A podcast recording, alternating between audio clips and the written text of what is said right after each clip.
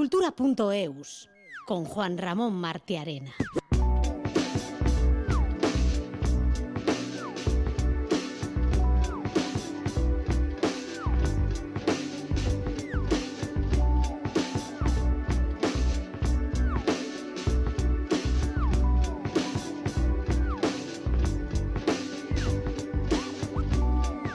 El Museo Guggenheim Bilbao presenta Joan Miró, La realidad absoluta, París 1920-1945.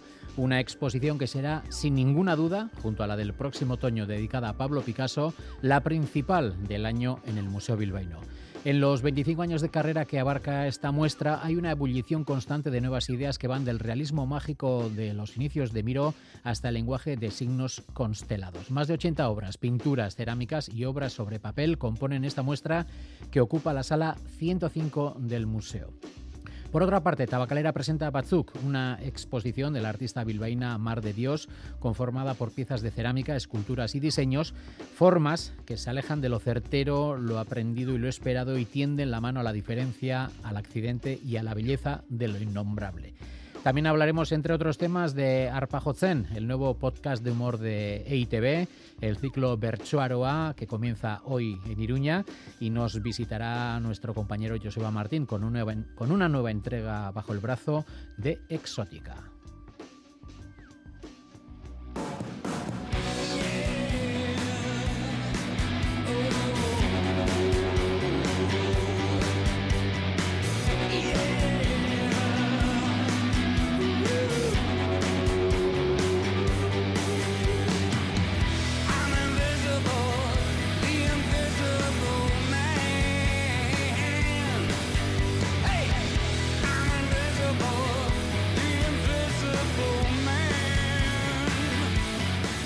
Comenzamos el programa escuchando a una leyenda del punk, nada más y nada menos que a los Damned, que anuncian nuevo disco, Darkadelic, que verá la luz el próximo 28 de abril. Se trata de su duodécimo álbum de estudio, contiene 12 nuevas canciones y llega 46 años después de publicar su debut, Damned, Damned, Damned, y 5 desde que en 2018 lanzasen el exitoso Evil Spirits. Este Invisible Man que escuchamos es el primer single de adelanto y al parecer bastantes temas de este disco están empapados de referencias a películas de terror clásicas, guiños a Londres de los 60 y una refinada paleta de influencias musicales. Comenzamos Cultura.eus, un programa posible gracias a la labor técnica de José Ignacio Revuelta, la producción de Inara Ortiz y el trabajo de todo el equipo de redacción del programa.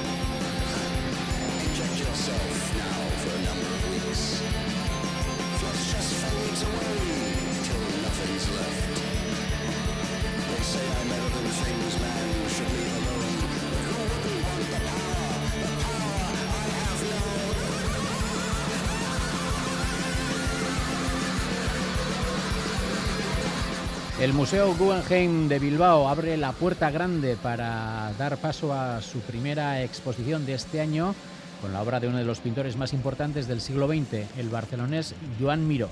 Manifiesta la dirección del museo que ya había formado parte de anteriores exposiciones, pero es la primera vez que se le dedica un monográfico, algo soñado durante largo tiempo. Se analizarán las influencias de las vanguardias de París en la obra del autor catalán y, pondrán, y podrán disfrutarse pinturas célebres como una de sus inmortales constelaciones o cinco de sus pinturas blancas. Iker Zabala.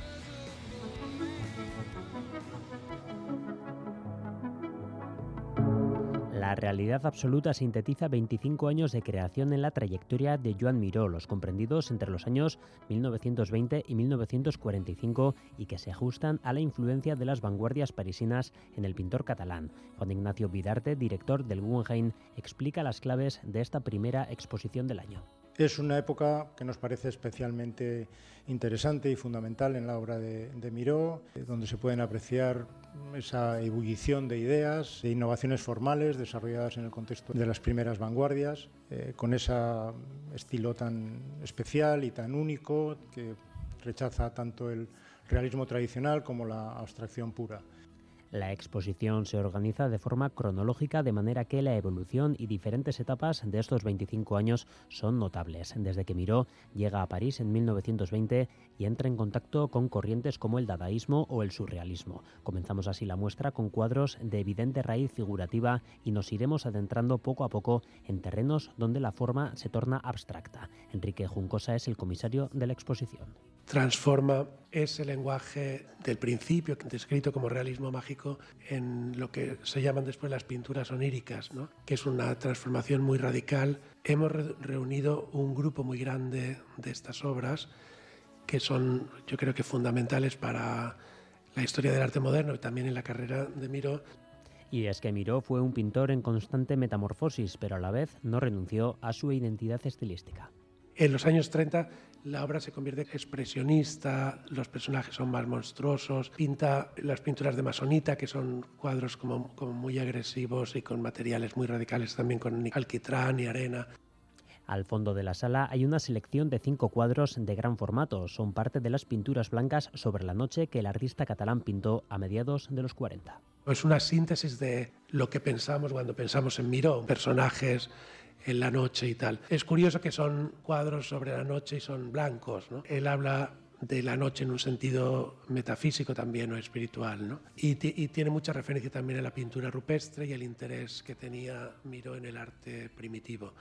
Y las célebres constelaciones están también representadas. Es parte de esta serie el cuadro Mujer y pájaros, pintado en 1940. Enrique Juncosa, situado frente a él, nos cuenta qué le evoca un mundo como de constelaciones y destellos nocturnos. ¿no? Hay como una mujer que se ve que está gritando y está rodeado como de pájaros y de estrellas. ¿no? Están realizados durante la guerra, el año 40 empezó la serie en Francia y lo terminó el 41 en Mallorca durante la invasión alemana de París. ¿no? Creo que tiene una lectura espiritual muy profunda. Las constelaciones por eso las veo un poco como autorretratos. Son más de 80 obras, entre las que hay también dibujos en papel y piezas cerámicas. La realidad absoluta, esta exposición sobre Joan Miró, estará en el Guggenheim hasta finales de mayo.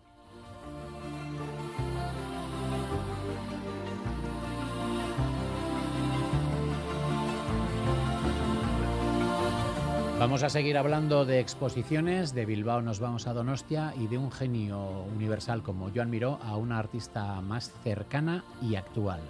Thank you.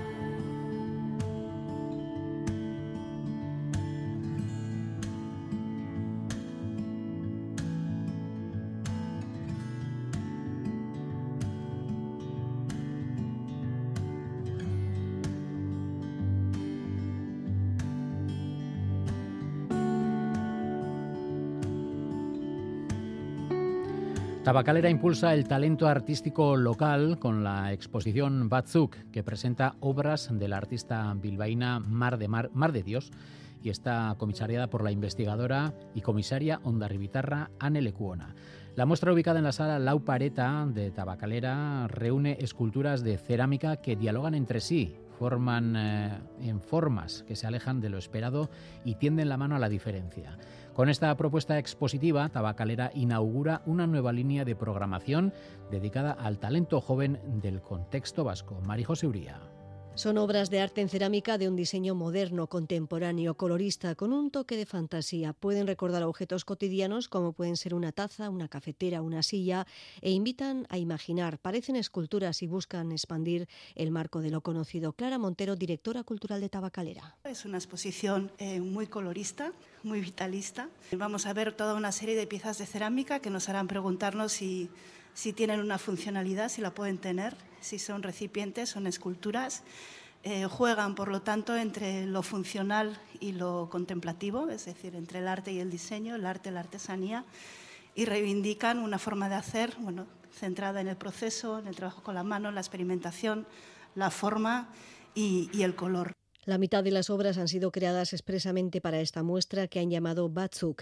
La artista bilbaína Mar de Dios, experta en el trabajo de la cerámica y el diseño contemporáneo, ha participado también en muestras internacionales y cuenta con diversos reconocimientos. Señala que su obra es su forma de expresión y nos explica su proceso artístico. Que el proceso nunca es lineal, nunca es el mismo. A veces sí que parto desde una idea preconcebida y digamos que como que persigo esa imagen, ¿no? Que que tengo en la cabeza y otras es más procesual y es como que surja la sorpresa y, y, bueno, luego sí que tiene obviamente como la cerámica eh, por definición propia es muy técnica y dentro de lo procesual siempre está el tecnicismo del que no te puedes desaprender y bueno pues están los tiempos, el secado, el horno, eh, luego la, pintura que en este caso es en gobe. Anne Lecuona, de Ondarribia, es la comisaria de la muestra, doctora en Historia del Arte, investigadora y profesora. Destaca el carácter innovador del artista que invita a imaginar otras ficciones y también a reflexionar sobre otras formas de generar pensamiento con estas obras que dialogan entre sí.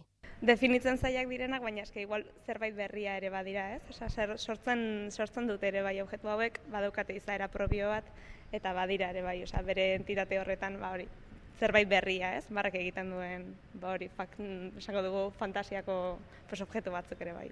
Con esta exposición, Batzuk Tabacalera inaugura en la sala Lau Pareta una nueva línea de programación que ofrece una plataforma al talento joven del contexto vasco y viene a impulsar su objetivo de apoyo a la creación que consiste en invitar a una comisaria o comisario de nuestro contexto artístico para que ella a su vez invite a un artista de su generación para realizar un proyecto juntas. Para esta primera edición invitamos a Anne Cuena y Anne decidió trabajar o invitar al artista Mar de Dios. Decía que estamos muy contentas con el resultado.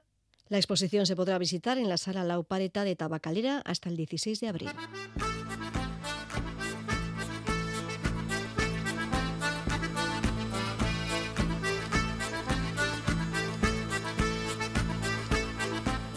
Hoy se ha presentado en Bilbao Auspoz, el concierto de homenaje a Kepa Junquera que se celebrará en el Teatro Arriaga el próximo 9 de marzo. Las entradas salen a la venta hoy mismo en la web del teatro en tramos de 14, 18 y 22 euros y la recaudación será destinada a complementar la situación económica del autor de Recalde. Ya han confirmado presencia una veintena de agrupaciones y artistas amigos de Kepa Junquera como Oreca Teixa, Sorguiñac, La Cobla de San Jordi, Amac, Dulce Pontes, Lucía Lacarra, Matthew Golding, Xavier Amuriza, Tapia eta Leturia, Ivonne Coterón, Josune Araquistain, Xavi Burruzaga o Eliseo Parra. La dirección artística y musical del espectáculo correrá a cargo de John Maya, de Cucay y de Arcaiz Martínez. Igor Ochoa, ex componente de Oreca Teixa, por su parte, coordinará las labores de producción al frente del equipo Chalap Art. En todo ello se han volcado además de la Fundación SGAE otras entidades como la Diputación Foral de Vizcaya, el Ayuntamiento de Bilbao o esta casa, Euskadi, Euskal y Rati Televista.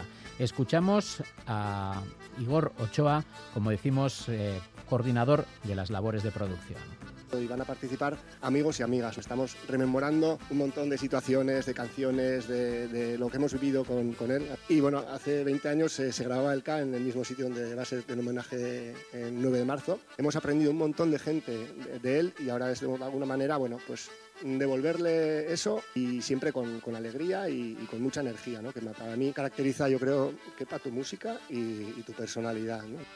Kepa Junquera se encuentra convaleciente del ictus que sufrió en Bélgica en diciembre de 2018, justo al inicio de su gira de conciertos por ese país. Desde entonces se ha visto obligado a una rehabilitación que le ha mantenido al margen de los escenarios.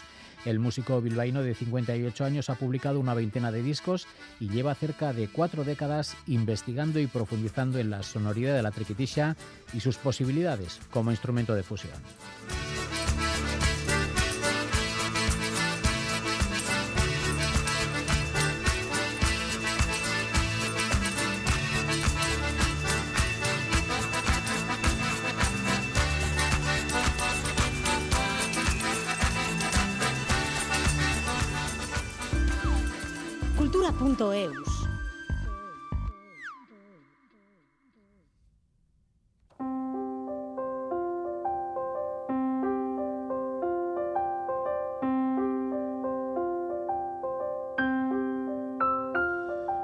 Todos conocemos alguna fábula, la de la tortuga y la liebre, la zorra y las uvas o la hormiga y la cigarra. Nuestros invitados de hoy en el espacio semanal que cultura.eus reserva a las artes escénicas han creado su propia historia con otros dos animales. Un gran erizo vive plácidamente a la sombra de un gran roble y cuida de los suyos mientras disfruta de su pedacito de mundo. Pero un día esta paz se verá perturbada por la llegada de una ardilla amable y juguetona. Su convivencia no será fácil, el primero arisco y protector y la segunda curiosa y traviesa, pero ambos aprenderán a convivir aprendiendo y emprendiendo nuevas aventuras juntos. La fábula de la ardilla de la compañía La Baldufa Teatra de Lleida llega al Zornoza Aretoa de Amorebieta Echano pasado mañana sábado. Emiliano Pardo es uno de los integrantes. Emiliano Arrachaldeón. Arrachaldeón, hola, buenas tardes. Bueno, la fábula de la ardilla, para empezar, os ha dado muchas alegrías, como dos premios FETEN a la mejor producción y mejor espacio escénico el año pasado. Pues sí, eh, fue la verdad un, bueno, una sorpresa, detrás hay mucho trabajo, pero estamos súper contentos. Y aparte nos dieron el premio este de la producción, que normalmente que queda muy desapercibido, pero los de producción realmente estaban francamente contentos por el premio y el reconocimiento de esta labor, que es todo el equipo que hay detrás de una producción de este tipo. Joaquín Oregui es el autor y director de esta obra, el creador, el alma mater de la compañía Mary de Young y con gran experiencia en el teatro infantil y juvenil. ¿Cómo ha sido este proceso de creación conjunta con, con Joaquín? Pues con Joaquín Oregui hace ya bastante tiempo que estamos trabajando con él. Nos ha dirigido anteriormente dos otros espectáculos eh, Pinocho y Mi padre es un ogro. Y esta tercera colaboración pues ha sido ha sido un poco traumática por el tema de la pandemia porque justo cuando Joaquín se desplazó a nuestra ciudad eh, al cabo de dos días le llamaban que su pareja había dado positivo y tenía que dejarnos y volver a, Bilbao y bueno mucho mucho proceso de esta parte eh, se hizo a través de videoconferencia y los primeros ensayos realmente fueron bastante difíciles por este tema, ¿no? De, trabajar con vídeo y todos estábamos pues estrenándonos un poco en el tema de lo que era la, la comunicación por vídeo. Después, bueno, fue este proceso de durante año y medio fuimos haciendo pequeñas residencias y con todo el país paralizado. Y bueno, ha sido ha sido difícil por este tema, ¿no? De que era todo el ambiente pesimista, pero después justo hubo un, resquicio de luz para poder estrenar el espectáculo en la Fira de Manresa de Arreo Tradicional, que allí estrenamos la Fábula de la Ardilla y a partir de ese momento ya vimos que el espectáculo había coajado muy bien y tuvo muy buena recepción. Y hemos comenzado la gira después de la pandemia y no hemos parado hasta ahora y estamos en ello. La fábula de la ardilla es una obra sin texto hablado en la que os turnáis en escena Ferran López, eh, Carlas Pilluán, Enrique Blasi y tú. Cuéntanos qué personajes eh, interpretas tú. Mira, yo, yo hago de ardilla, que tampoco me hace gracia cuando hablamos de la sinopsis, ¿no? Que dices juguetona y alegre, pero claro, somos actores de 50 años. y, pero, pero, pero sí que se ve en la interpretación que hay ese bagaje de, del animal que llega y reconoce un espacio nuevo y se instala. ¿no? Y, tiene este espíritu que nosotros, aunque seamos mayores de edad, tenemos este espíritu juvenil y, juguetón, ¿no? Eh, pues el proceso de trabajo fue súper interesante a nivel de que sin texto, sin texto hablado, que es lo, tal como lo dices, no hay mucho texto, pero no es un trabajo de mimo, sino que es un trabajo de a partir de las relaciones afectivas que se establecen entre el erizo y la ardilla y no es un trabajo de mimo, sino realmente son vamos desarrollando unas interacciones que se ve cómo se va vinculando una, una relación afectiva entre los dos personajes, ¿no? Y bueno, es una relación muy animal, muy salvaje, y pero después ves que nos vemos reflejados. Es una fábula, de hecho. Siempre las fábulas han hecho esto, ¿no? Representar metafóricamente cómo nos relacionamos los humanos hmm. y, y, personajes tan diferentes, ¿no? Lo que es una ardilla de, de un erizo, ¿no? Hmm. Y cómo pueden llegar a convivir. Dime, dime.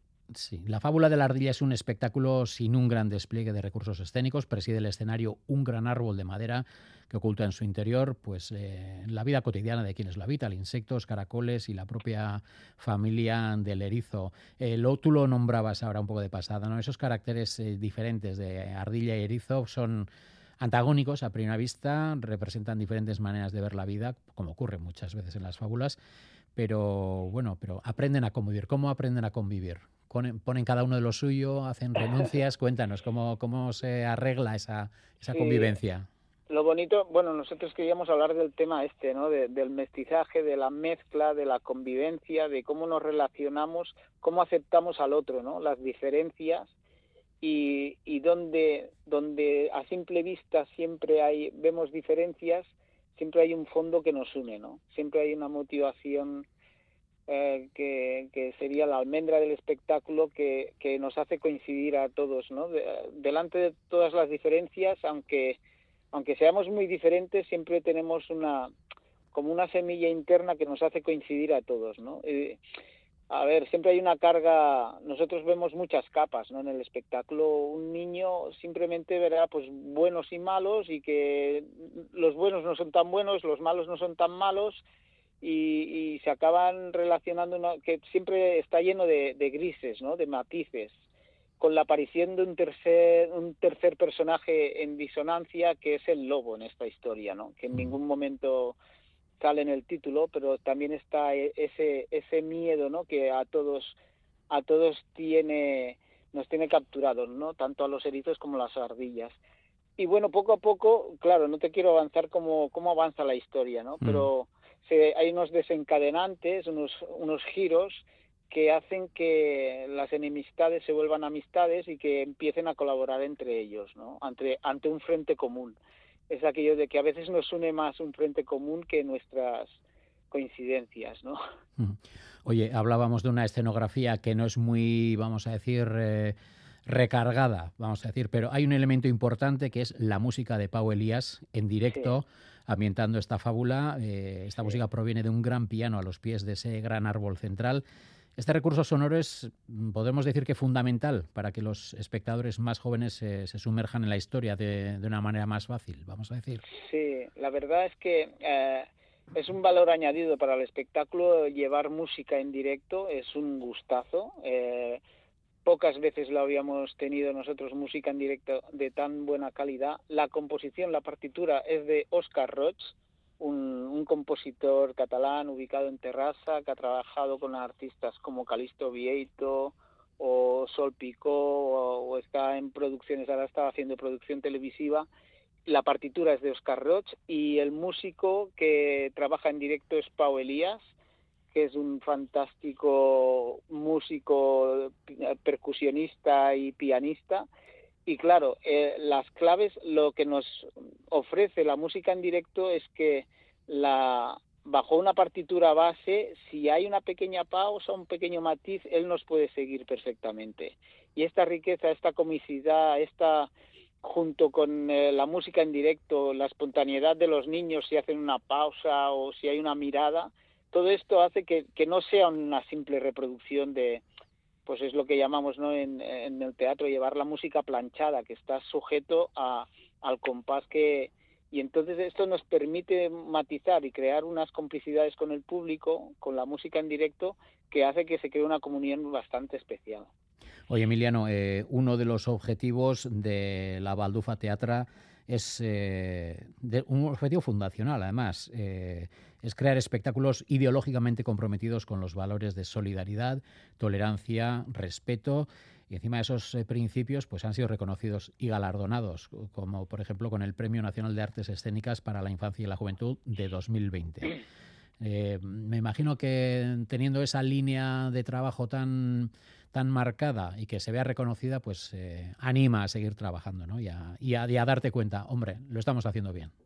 Sí, sí, sí, la verdad estos reconocimientos ayudan mucho, aparte de que el premio era un premio económico, pero pero aparte es que nosotros como, como empresa de teatro somos una cooperativa y, y, y el, el, concepto este ya de cooperativa es de, de, de aportar lo mejor de cada uno de, de nosotros para que la compañía tire hacia adelante. Por eso es súper importante toda la labor de producción, la gente que está en oficina, la gente que está en taller, la gente que está trabajando ahí por, por, por tener recursos económicos, todos los proyectos de subvenciones, de colaboraciones y demás. y realmente es la suma de todos, es aquello que dices, lo que empezó con un proyecto de seis personas en su día, pues ahora es una empresa que estamos trabajando uh, 10, 12 personas y, bueno, y, se ha hecho grande, ¿no? Llevamos 27 años de compañía y la verdad estamos muy orgullosos y muy contentos ¿no? con estas gratificaciones, como te digo, como lo del premio, como el reconocimiento este de, como compañía de teatro infantil y juvenil. ¿no? Sí, la verdad es que es una alegría y nos, nos anima a continuar. Hoy otra de las características de vuestra compañía es que lleváis años reivindicando las artes escénicas como integrador social, una inquietud que os impulsa a organizar acciones sociales y culturales en un barrio donde la multiculturalidad y la exclusión social se dan la mano. Sí, bueno, eh, nosotros somos de una pequeña ciudad, bueno, Lleida, no es capital de provincia, eh, pero eh, estamos ubicados en un, en un barrio así marginal, un poco donde siempre ha habido una exclusión social bastante marcada por el tema de drogadicciones, paro, ocupación de pisos y demás. hace un par de años hemos empezado un festival con la colaboración de los entes sociales del barrio y demás, que nos está dando pues unas gratificaciones pues enormes. Siempre como compañía habíamos colaborado con pequeñas colaboraciones o incluso habíamos ido de, expedición al Sáhara con, con estancias allí de hacer representaciones para los campos de refugiados. Y por ejemplo esto de la mariola al final pues se nos ha puesto un poco de cara a lo que son las instituciones ayuntamientos generalitat de Cataluña y poco a poco pues bueno este segundo año vamos a hacer la segunda edición del festival aparte hemos creado como una entidad que se llama la descomunal que junta varias entidades del barrio desde la el club de fútbol del barrio junto con otras eh, entidades que están colaborando en el barrio.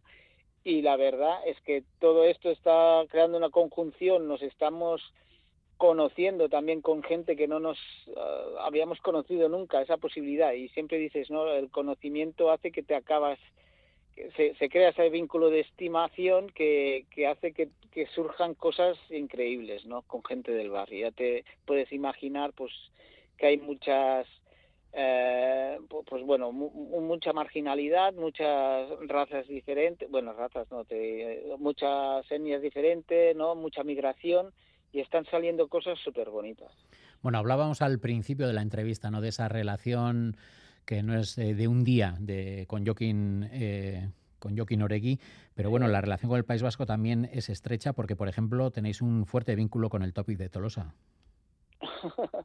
bueno, eh, hemos estado invitados en esta edición a ver si, si coincidimos allí con la fábula del con la fábula del erizo y de la de la ardilla, perdona. Y bueno, la vinculación siempre ha estado como nosotros eh, hemos trabajado lo que es el tema del títere y demás, pues siempre ha habido ahí una vinculación con la ciudad de Tolosa y su festival de títeres y demás. Bueno, la fábula de la ardilla, pasado mañana sábado a las cinco y media en Zornotz-Aretoa de Amorevita Chano. Emiliano Pardo de la Baldufa Teatra, muchas gracias por compartir este tiempo con Cultura.eus y lo dicho, que vaya todo bien en, en Amorevita, en esa función. Oscar Ricasco, Agur, y Arte. Venga, venga, hasta la próxima, Agur. Hasta la próxima.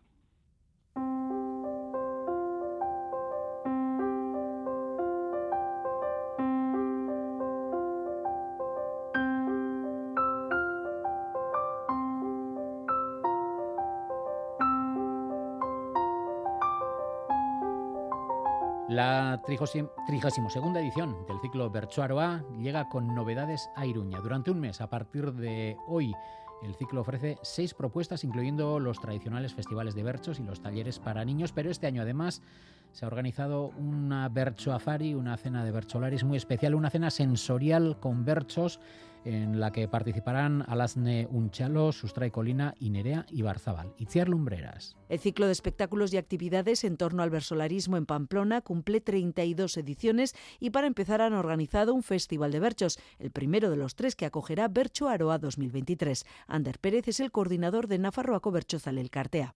Ya son varios años que Berchoaroa bueno, mantiene más o menos ese mismo esquema. Suelen ser tres festivales de berchos. Uno es el principal, el que da inicio al ciclo. En ese primer festival estarán Anela Vaca, Beñat Gastelumendi, Chaun Lecue, Julio Soto, Miren Arteche y Sayo Alcaiza y será presentado por Ainhoa Larrecha.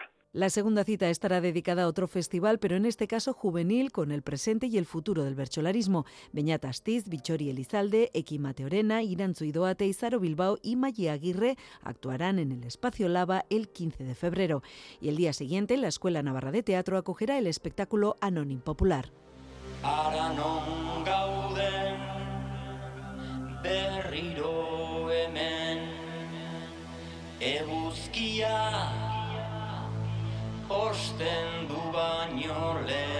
Cuenta con unos berchos audiovisuales, digamos, o unos berchos escritos, pero que tienen su parte audiovisual, en este caso por parte del colectivo de creadores de DAPA, de Aspeitia, y con la música de Rafa Rueda, y componen un evento especial que teníamos ganas también de traer a Iruña, porque sabéis que en Bercho Aroa siempre hay también... Eh, un hueco, una, una puerta abierta a otro tipo de recitales o de eventos que tengan como base el bercholarismo, pero que no sean festivales de perchos en, en sí, el sábado 18 de febrero volverá el taller infantil Bercho Hasabat Bateko Jolasa con Iker Gorosterrazu y Ainara Leregui. La penúltima cita del ciclo será un festival de berchos de máximo nivel el 23 de febrero, con Aitor Vizcarra, Aitor Mendiluce, Alaya Martín, Joanes Illarregui, Mayiane Choperena y Saray Robles, también en la Escuela Navarra de Teatro. Y la gran novedad de esta 32 edición de Bercho Aroa servirá para cerrar el ciclo el 2 de marzo. Por primera vez incluyen una Bercho Afari en la programación. En este caso teníamos ganas de incorporar una Bercho Afaria a Bercho Aroa, porque bueno, también representa de alguna forma esa parte más informal dentro del bercholarismo y bueno, y viendo que el se basa en esa red con productores del entorno y ecológicos, pues bueno, vimos que había una opción de que la propia actuación versara en torno a ejercicios o temas que tienen que ver con los sentidos o de alguna forma activar los sentidos. Los tickets para la cena se pueden comprar en la web de Geltoki, las entradas para los festivales y el espectáculo Anonim Popular se pueden adquirir en la web de la Escuela Navarra de Teatro.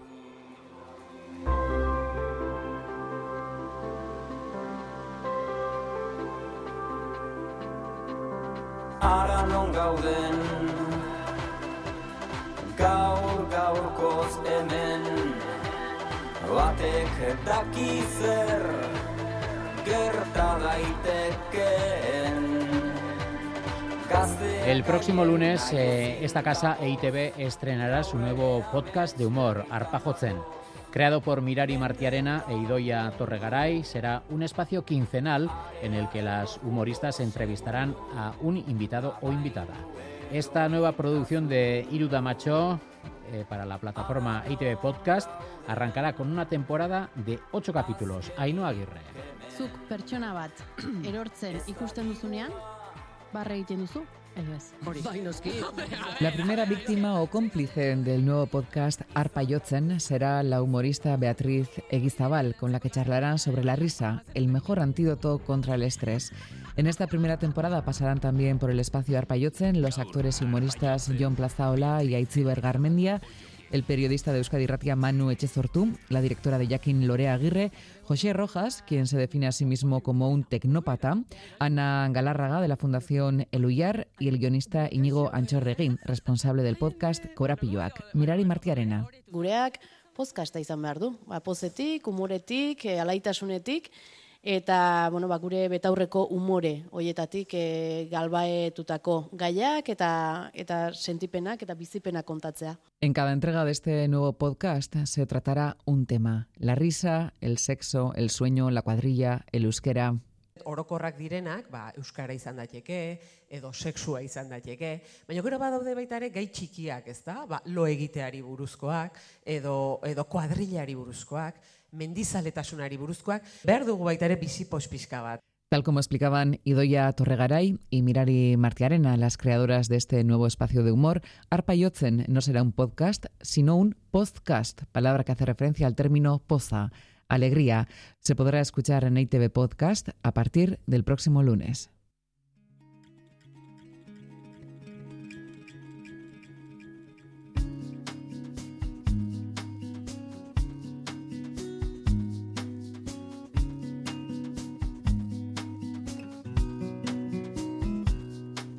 I found a feather yesterday, so delicate and white.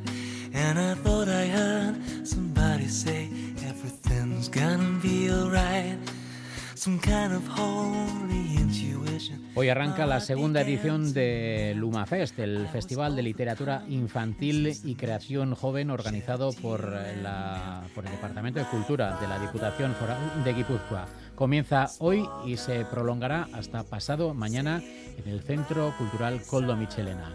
Este año el festival abre una ventana a la poesía y a TikTok y se ha invitado a la autora estadounidense Elise Kova, que con 20 novelas editadas se ha convertido en superventas. Ella presentará el libro La caída del príncipe de fuego. De la mano de Elcar también participarán en Lumafest Jason Osoro y Carlos Arechavaleta, Leire Vargas y Victoria Álvarez. Marijose Uría nos cuenta cómo se ha organizado esta segunda edición. LumaFest en esta edición vuelve a apostar por la creación literaria en un formato analógico, digital y como novedad abre una ventana a nuevos géneros como la poesía y a redes sociales como TikTok.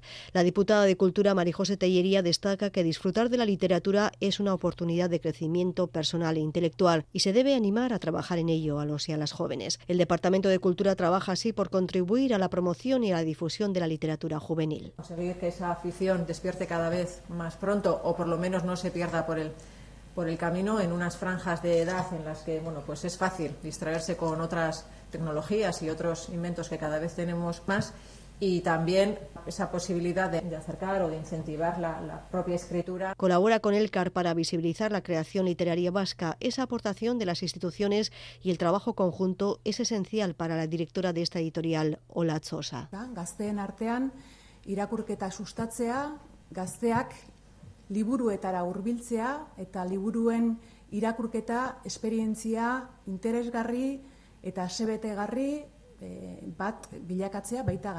ere. El programa arrancará con una conversación entre la periodista y escritora Yasone Osoro, una de las autoras más leídas de la literatura juvenil en euskera, que presentará su libro Festa, y el escritor Carlos Arechavaleta, que presentará Sexo a ambos libros editados por el CAR. Y al día siguiente participará la escritora que cuenta con un gran éxito en Estados Unidos, ha editado 20 novelas, es Elise Kova, presentará La caída del príncipe de fuego, como explica la comisaria del festival, Slowka Grabowska. Elise Kova, una autora americana superventas, que hasta este momento tiene en España cuatro novelas publicadas con la editorial Umbriel, pero en total ya publicó más de eh, 20 novelas en inglés. La autora nacional, Victoria Álvarez, eh, es igual de prolífica y además, siendo profesora e investigadora académica, eh, presta muchísima atención a la ambientación histórica muy plástica en sus novelas. Presentarán sus trabajos literarios también las escritoras Leire Vargas y Victoria Álvarez y con el objetivo de impulsar el talento y la creación en esta materia se han organizado el concurso de microrelatos y el proyecto piloto en dos colegios. El cartel de esta edición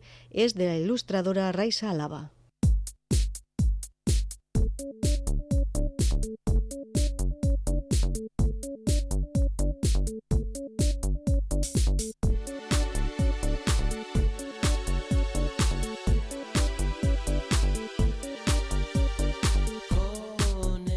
Hoy ve la luz en Gasteiz una nueva edición del Festival Internacional Umbra Light, convertido ya en todo un referente estatal e internacional en el campo de arte lumínico y los festivales de iluminación.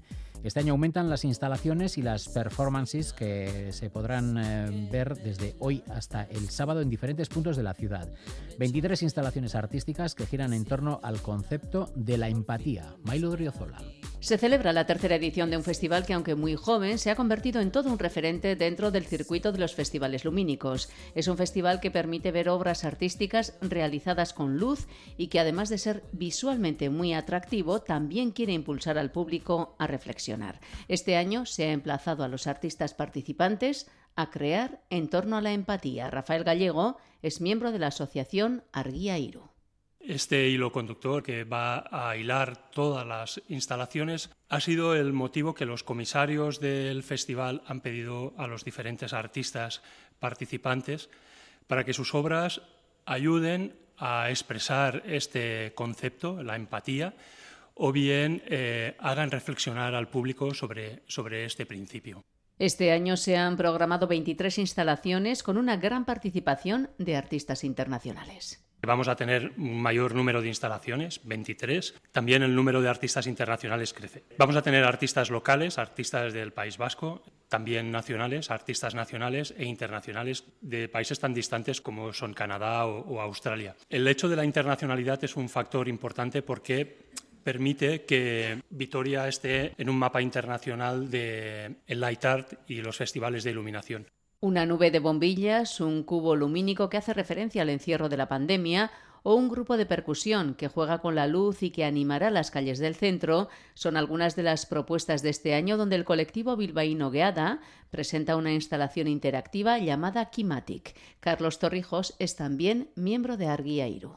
En el pórtico de San Miguel va a estar Gueda, que es el colectivo que son de Bilbao, son dos chicas de Bilbao, y trabajan con proyecciones, eh, pero no son proyecciones al uso, trabajan con unos artilugios que son interactivos, que a través de, sensores captan la vibración de las manos, generan un movimiento en el artilugio, se capta con luz y con vídeo y proyectan diferentes cosas que es la que está cogiendo del artilugio.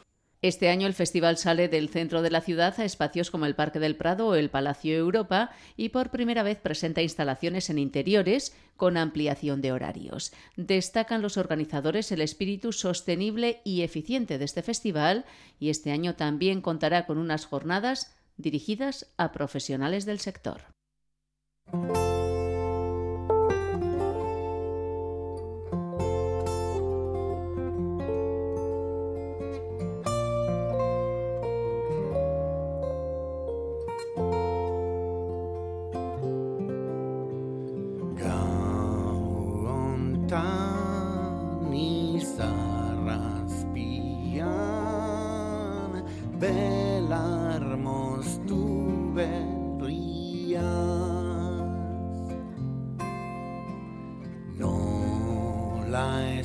Y vamos ya con nuestra cita con nuestro compañero Joseba Martín. Nos vamos a Exótica.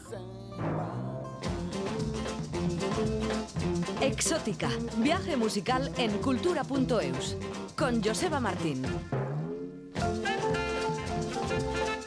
Bueno, pues llegamos un día más a la recta final de Cultura.eus con una nueva visita a Exótica, esa corriente musical que se puso de moda hace unos 60 años con sus canciones misteriosas y, como no, exóticas, las que nos trae Joseba Martín. Arracha León, Joseba. Arracha León, Juanra, ¿qué tal? Pues eh, muy bien. ¿Tú bien también? Perfecto, ah, como pues decían aquellos.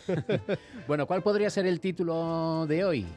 Pues podríamos llamar al espacio, al bloque que hemos preparado, Las Mil y una Noche, volumen 2. En uno de los primeros encuentros exóticos, creo que a finales de septiembre o así, hicimos una primera aproximación que nos internaba en este mundo del lejano oriente, los cuentos, desiertos, oasis, camellos, caravanas o personajes como Alibaba. Por tanto, Las Mil y Una Noches, volumen 2. Eh, Joseba Martín va a ser nuestra serezade musical. ¿Con qué artista vamos a comenzar el viaje? Pues vamos a comenzar con Jerry and the Catalainas, una formación de una pequeña localidad de Nueva Jersey. Su nombre inicial, con el que grabaron, por cierto, varios singles, sin demasiada suerte, era Catalina, Catalina Six, en referencia a un modelo de coche de la marca Pontiac de aquellos que eran anchos y muy largos, con una línea así de mucho diseño, los hemos visto muchas veces en, mm. las películas. Uno de ellos tenía un Catalina y se hicieron fotos promocionales subidos a él y ya se quedaron con el nombre. Varios de sus componentes habían coincidido años antes en una fiesta de Nochevieja y decidieron montar un grupo con varios cantantes, que era un poco el núcleo, y varios músicos. Al no ocurrir nada con esas grabaciones, con ese nombre, Catalina Six, entre el 62 y 63, se cambiaron el nombre a Jerry and the Catalinas. Y en 1964 intentaron probar suerte con el single que vamos a escuchar, Arabian Night, el caballero, el jinete árabe. La banda hace sencillos arreglos corales, al estilo un poco de los grandes coros de las orquestas, para darle ese aire misterioso que viene subrayado un poquito por los acordes de guitarra. Era una banda que hacía twist y rock and roll, pero aquí probaron un poquito a ser exóticos. Fue el único single en fin, que no pasó nada, de Jerry and the Catalinas. Curiosamente, ninguno del grupo se llamaba Jerry.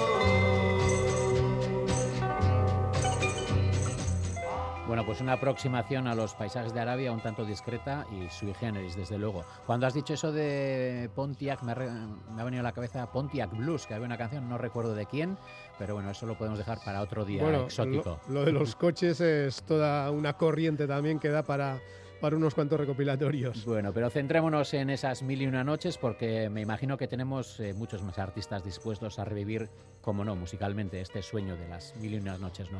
Pues lo cierto es que hay una larga lista muy interesante además y traemos de, de esa lista al Bruce Norman Quintet, un grupo instrumental que apenas ha dejado huella. Su composición incluía dos saxos, un tenor y un alto, una guitarra eléctrica, servía un poco de contrapunto y la base rítmica, bajo y batería. Solo llegaron a grabar un single en 1963 para el subsello Rush Records, que era una de las divisiones discográficas de Laurie Records, un sello independiente mucho más amplio, que tuvo bastante producción de singles en los años 60. Creo que estaban por, por Broadway, la base, en Nueva York, allá este sello. Bruce Norman, el saxofonista líder, era también el compositor del quinteto y en aquel single incluyeron en su cara El Guardián del Mar y en la cara B, que es la que nos interesa, Arabian Rhythm, la pieza que vamos a escuchar a continuación. Aquí el juego del saxo acierta con la idea de una sonoridad imaginaria de ese lejano oriente. Se puede decir que el título queda así más o menos justificado. El Blues Norman Quintet con el ritmo árabe.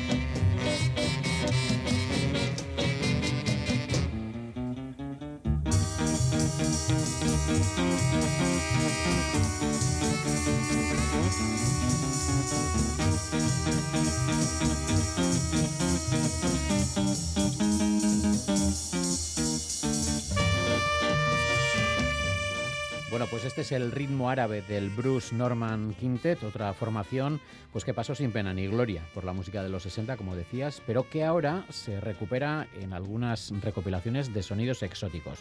¿Quién es el siguiente invitado en estas mil y una noches? Pues seguimos con gente casi anónima, un guitarrista casi desconocido del área de San Francisco llamado Chuck Ernest. En el único single que trascendió aparecía con el apodo, en medio de nombre y apellido, de Big Guitar, gran guitarra.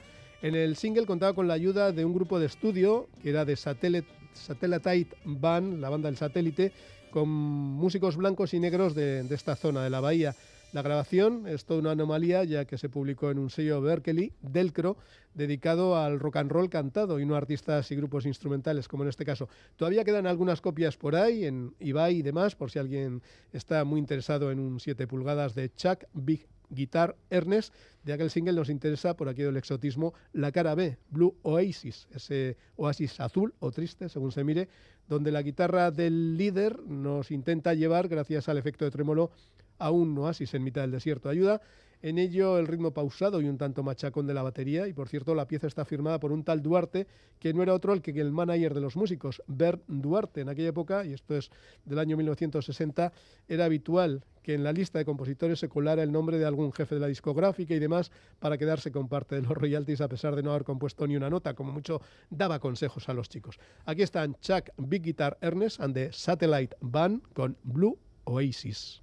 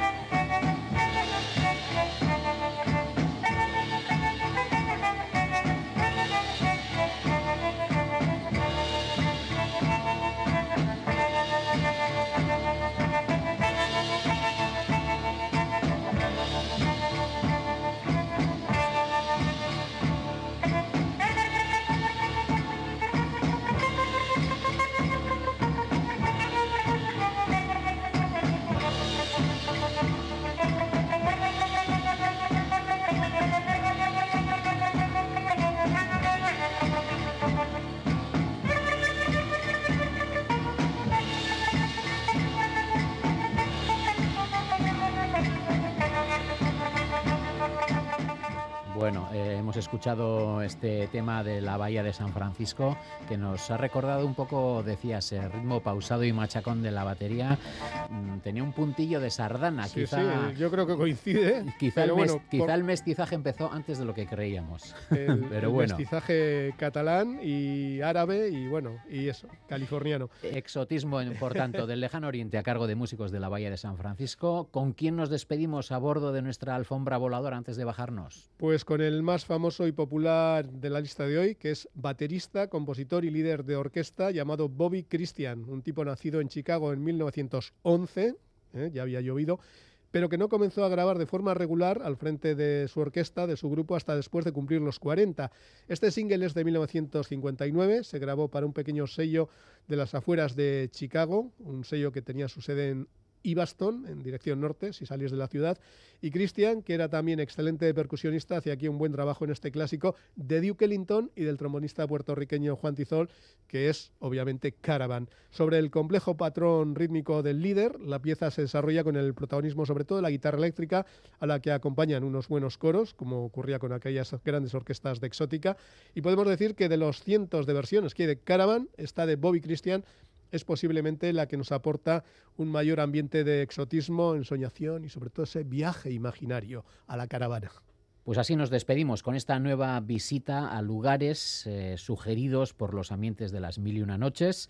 Volveremos, como no, la semana que viene a Exótica con Joseba Martín. Ondo pasa eta eskerrik asko, Joseba. ¿Dónde pasa su querer, Juan Raguerarte? Y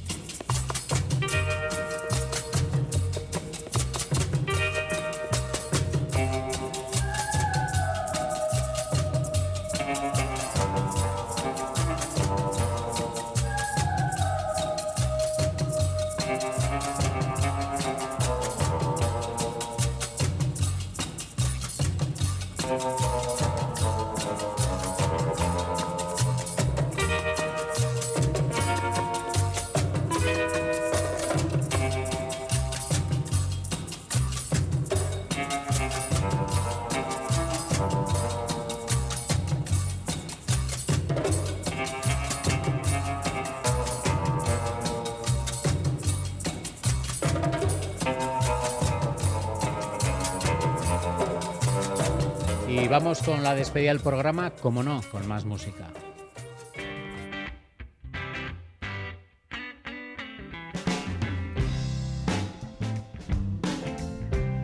Nos despedimos escuchando a Steel River, la banda vascoamericana liderada por Dan Cabanela, que anuncia nuevo disco, Flow Me, para el próximo 28 de febrero. Además, presentarán el disco en directo en el Café Anzoquía el 25 de marzo. Mientras llega ese disco, escuchamos un tema de su anterior trabajo, Wood and Wire. implicitness without measure ain't about what you deserve. It's just a matter of pleasure. Hasta aquí el cultura.eus de hoy. Volvemos mañana. Que pasen una feliz tarde. Arrachaldeón.